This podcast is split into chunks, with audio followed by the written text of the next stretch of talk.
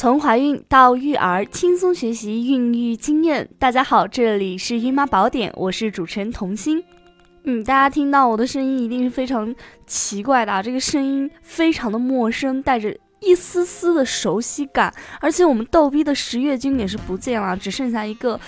哎，莫名其妙的女人在这尬聊。其实我告诉大家，你们听到我的声音很熟悉那就正确了。我就是那个非常可爱的小助手，以及那个非常凶悍的石头妈。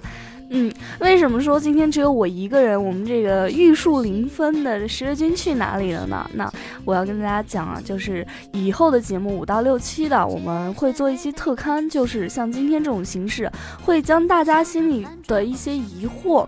的一些问题拿出来跟大家去做一个解释。那做知识，其实我是最专业的。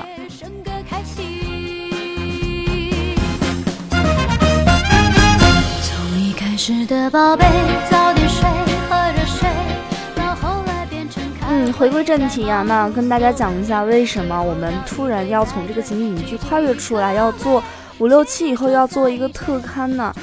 因为我们上一期的节目，大家有听的话都知道，我们上一期节目是做了一个出轨的题材。做完这个出轨的题材以后呢，我们的后台收到了很多孕妈妈，而且是不在少数的孕妈妈们。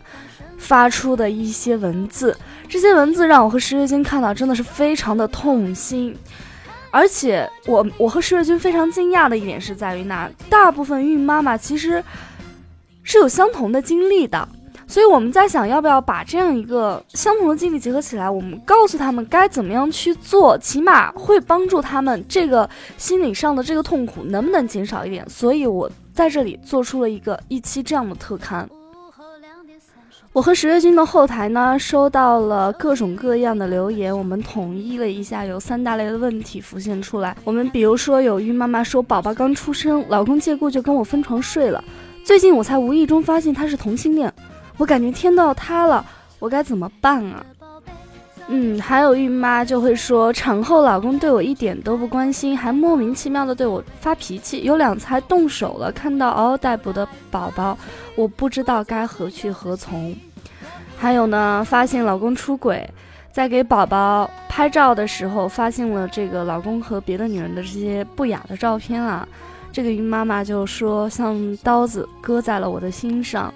好难过。看到这些文字，我真的是恨得牙痒痒。我也非常能理解孕妈妈们的心情，非常的纠结。为什么会纠结呢？就会在想选择离婚吧，觉得自己就是一个人了，反而成全了出轨的丈夫和那小三，他俩双宿双飞去了，觉得没天理。自己付出了这么多，为你生儿育女，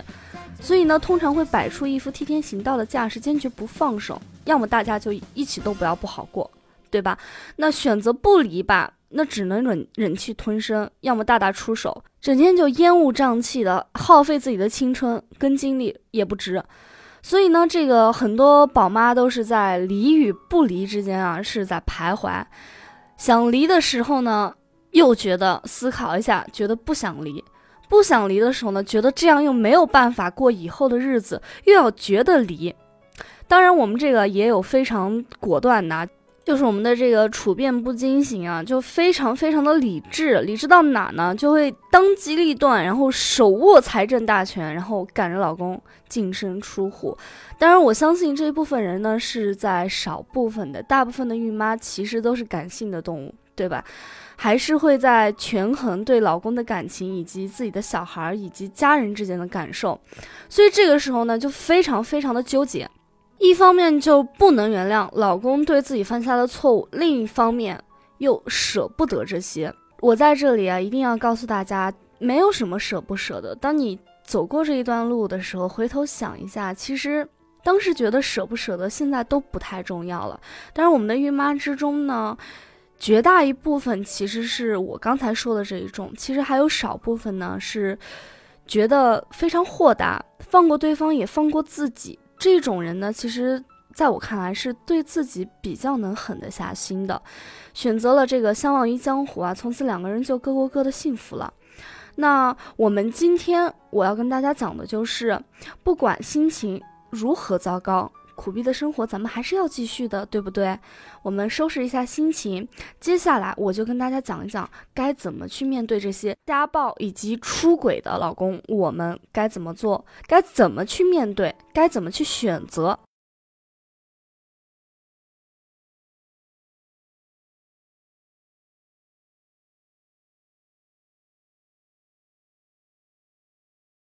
大家好，这里依然是孕妈宝典，孕妈宝典为所有的孕妈们保驾护航。那我们继续上一个话题，当我们面对这个同性恋老公，我们该怎么做？这个时候，孕妈你都不要去关心老公是不是这个。同性恋倾向啊或者怎么样，你第一件事一定要去医院做血液检查，要去医院给宝宝和自己做一个血液检查，看有没有被感染这个梅毒啊、艾滋病等。因为我们知道，其实像艾滋病这些是在男童男童里头传播率是比较高的。第二点是我们一定要打消把这个老公从弯。掰到正的这一个念头啊，其实就是我们很多同妻在发现自己老公是同性恋以后，就幻想的跟这言情小说里头一样，让自己这个老公爱上自己，自己付出了多少多少多少，还为他生儿育女，让他转变这个观念，不再去喜欢男性，而是喜欢自己。这个观念我们一定要打消掉。为什么？咱们这个。性取向问题啊，本身就是一个很复杂的问题，它是不可能被这个外界因素而改变的。它能改变，但是这个改变的几率会特别的小，知道吗？所以咱们宝妈为什么一定要刻意的去讨好老公，或者是期待他的回心转意呢？就是面对这样一个去欺骗你、跟你结婚、跟你同婚的这样一个男人，首先他本质上就是有问题的。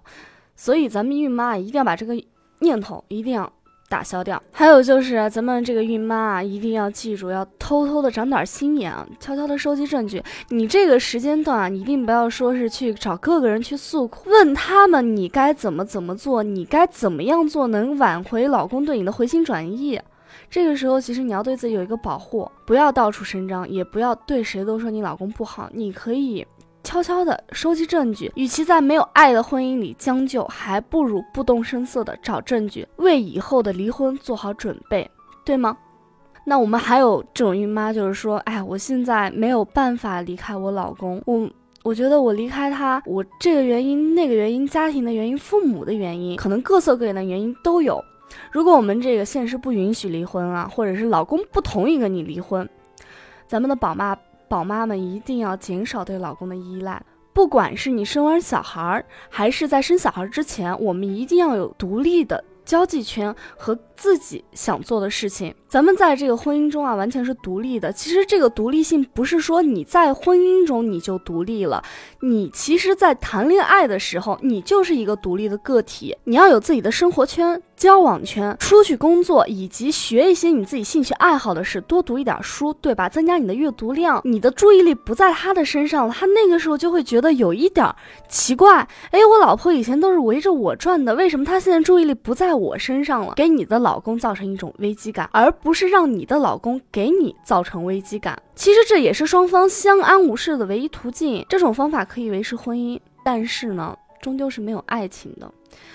那我们在收集这个证据的当中啊，一定要多咨询律师，按照律师提供的这个办法去收集足够的证据。因为咱们知道啊，有一些你非法得到这些证据是没有办法当成证据的，所以咱们在这个咨询律师的这个过程中，一定要多跟这个律师去沟通。还有一种啊，咱们要说到这个不想离婚的，嗯，其实呢，我们要想挽回这个这场婚姻，最好的选择其实是我们不要。去找小三撕逼，冷静下来，改变一下自己，想一想这段婚姻到底错在哪里，我自己做错了什么，去跟对方沟通，好好坐下来谈一谈，对吧？呃，所以我们在不想离婚的时候啊，一定要多思考思考双方的问题在哪里，不要一味的去找咱那个小三撕逼啊。那网上有很多的这个打小三的这个视频啊，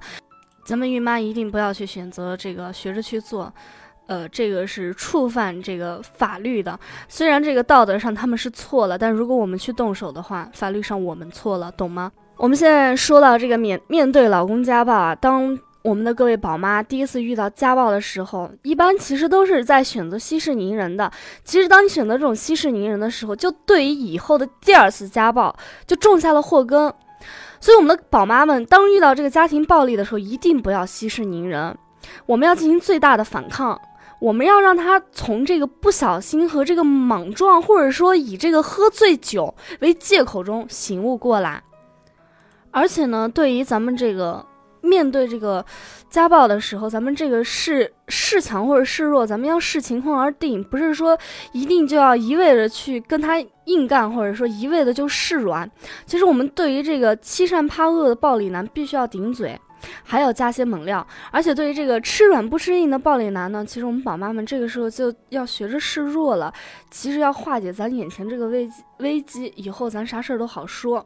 还有呢，咱咱孕妈妈们啊，一定要适当的亮出咱的底牌，攻其软肋。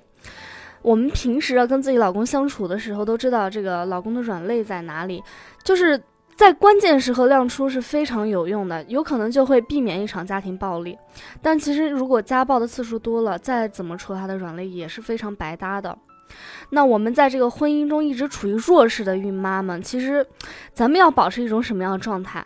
一定一定不要一直处于处于一种弱势。你当你处于这种弱势的时候，老公就像吃了定心丸一样，就觉得再怎么样对你，他。他都无所谓，你就一直是属于他的，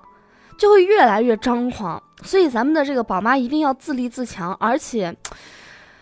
自立自强的同时啊，一定要多有自己的生活圈。其实这个有自己的生活圈，自立自强是对家庭暴力的最大的一种法宝。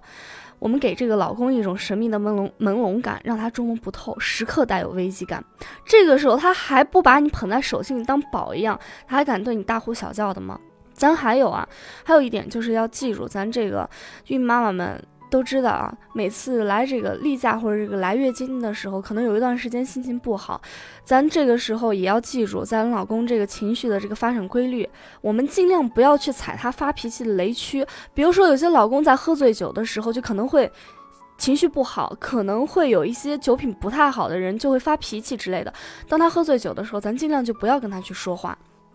而且一定要学会认识这个老公的情绪语表，咱们就可以未雨绸缪了。我们接受这个各种各样的这个孕妈的时候，有时候就他们就会说啊，这个，哎，我有时候觉得接受了遭 家暴以后，特别的丢人，我不敢跟我朋友讲，不敢。向别人求助，这个时候一定一定不要觉得丢人。我们可以向妇联、反家暴组织或者法院、公安部，我们进行求助啊！你的生命都要受到威胁了，你这个时候你还在想丢人不丢人的问题，是面子重要还是你的身体、人身安全重要？各位孕妈们，好，我们最后一点，就是当所有一切办法不管用的时候，选择离婚。我们为了自己的人身安全以及宝宝的成长环境。我们的离婚其实是最有效的方法。好了，到节目的最后呢，其实我想说的是，生活不止眼前的苟且，还有一个接一个的苟且。我们的宝妈们生小孩就像在鬼门关里走了一趟，鬼都知道我们的宝妈们经历了什么，对吗？这些这些短暂的暴风雨算什么呢？可能有些宝妈会想，二婚要还带一个拖油瓶。哎，真的是觉得自己的以后的人生就很灰茫茫的一片，不知道该怎么办。其实呢，不管是少女时期的你，还是已为人父的你，或者是带着宝宝已经离婚的你，或者是已经步入中年、步入老年的你，对于你自己本身来说，你处于一个什么样的年龄段，你就有一个什么样年龄段属于自己的味道。那今天的节目就到这里，本节目由十月呵护与喜马拉雅西安站联合播出，我是主持人童心，我们下期再见，拜拜。